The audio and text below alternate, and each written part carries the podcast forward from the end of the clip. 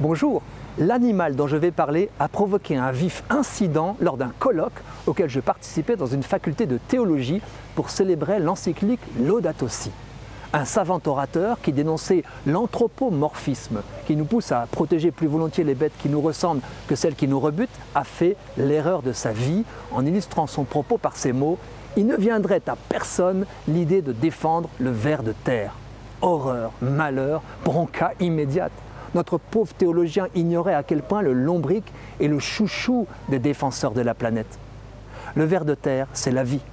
Aristote le nommait déjà intestin de la terre. Figurez-vous que le lombric pourrait peser à lui tout seul de 60 à 80% du poids total des animaux terrestres. Il y en aurait en France, en certains endroits, jusqu'à 2 millions à l'hectare, soit plusieurs tonnes. Et chaque lombric mange au moins tous les jours l'équivalent de son poids. Quand je dis le lombric, je simplifie, on en distingue 7000 espèces. Les géodrillologues, spécialistes des vers de terre, les ont classés en trois catégories. Ceux qui rampent en surface, ceux qui creusent horizontalement et ceux qui creusent verticalement.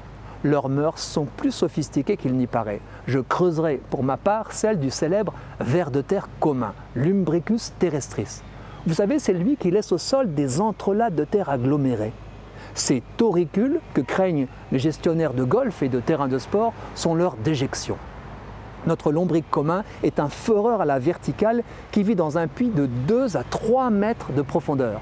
Il a besoin d'un taux ajusté d'humidité, remonte en surface en cas d'averse pour échapper à la noyade et redescend prestement quand le soleil revient pour éviter la dessiccation.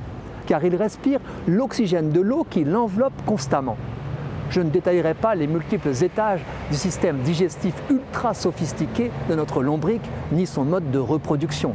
Hermaphrodite, comme l'escargot, chaque individu dispose d'organes génitaux complets, mâles et femelles, en vue d'un double accouplement. Il utilise pour développer ses œufs le large anneau lisse qui orne la première moitié de son corps.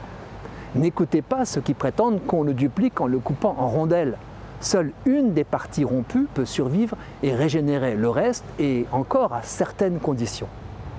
Nos ancêtres ont longtemps cru que le ver de terre dévorait les plantes vivantes comme une larve de hanneton. Il n'en est rien.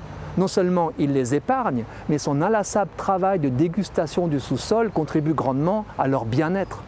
Une terre sans ver est bien moins productive en légumineuses qu'un sol infesté de lombriques. Charrue biologique, notre ver, en aérant la terre avec ses galeries, sans perturber son fragile écosystème, facilite son drainage quand il pleut et limite l'érosion par ruissellement. Il remonte vers la surface les nutriments minéraux et végétaux décomposés dont la plante a besoin en y ajoutant ses propres bactéries intestinales. Ce ne sont pas les lombriculteurs de plus en plus nombreux qui me démentiront pour tout amoureux de la nature, soucieux de la vie sur Terre et correctement informé, le lombric est l'ami public numéro un.